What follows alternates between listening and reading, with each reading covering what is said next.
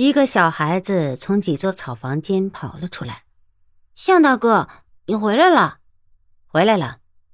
那小孩四下看了看，见没人，这才低声问道：“那是怎么样了？”向冲天道：“完了，孟贤昭把李龙飞的尸首运回去了，还把马知县给捉了起来，要杀。”那小孩一呆，问道：“他这是什么意思？”据我看，他是早知道这狗官的事。他也早知道我们杀这狗官只是举手之事，他杀这狗官只不过是要打动我们的手段而已。那我们要怎样？他做他的好事，我们不必买账。要杀的我们照样杀。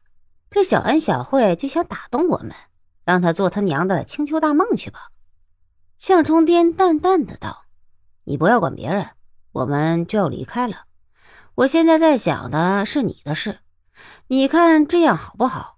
我对你娘说，我送你去我表叔那里学杀猪，好不好？我看只有这样，你娘才会同意的。那小孩子想了一想，就照你说的做吧。我娘要是知道我学武功的话，肯定就不许我出来的。小毛毛，这是你的事，我所以必须给你说清楚。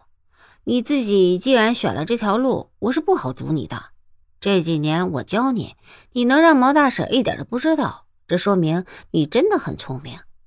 我希望你以后学成后，用自己的本事来帮助穷苦的人。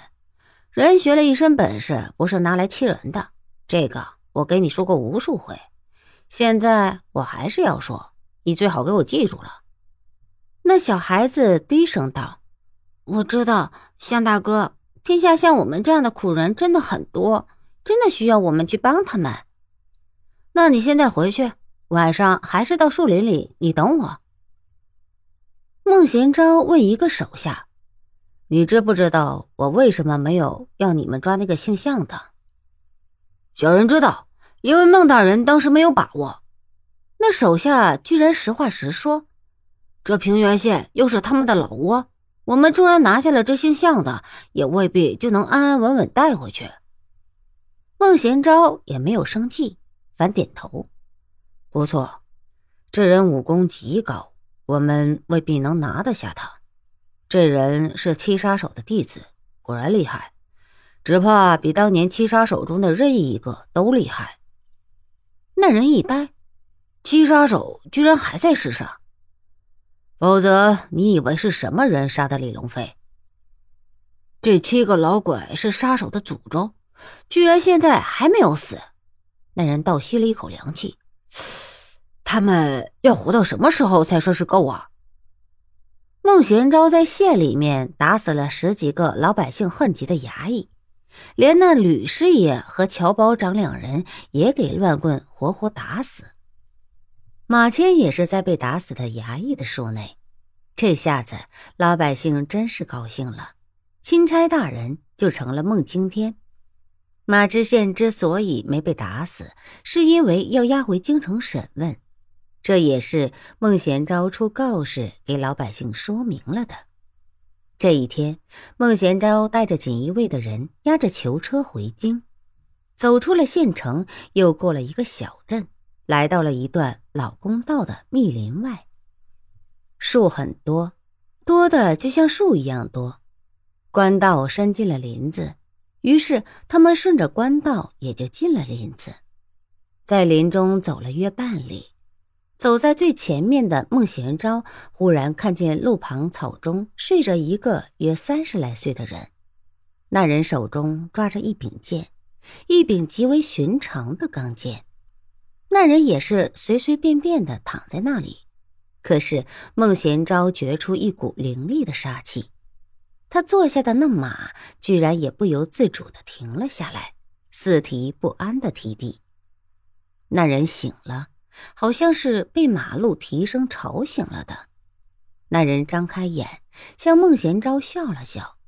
孟贤昭不觉得好笑，他觉得那人无论是什么样的姿态出现，都和大马金刀拦在路中对他们没有好意的强盗一样。这人好古怪。那人起身了，明明每个人都看见他起身了，但却都觉得自己没有看清楚他起身的动作。那人看了孟贤昭一眼，还是带着笑。孟大人，你不知在下是谁吧？我却知道你师承极多，可是每一个做过你师傅的人都死在了你的手下了。区区在下叫燕震，区区在下的师傅虽然也死了，可是他不是像你一样被我杀了的。我的师傅叫叶独行。孟贤昭先前觉得这人只是有些扎手。觉得这人比起向冲天来说，绝不会差半分。这时才真正的吃了一惊。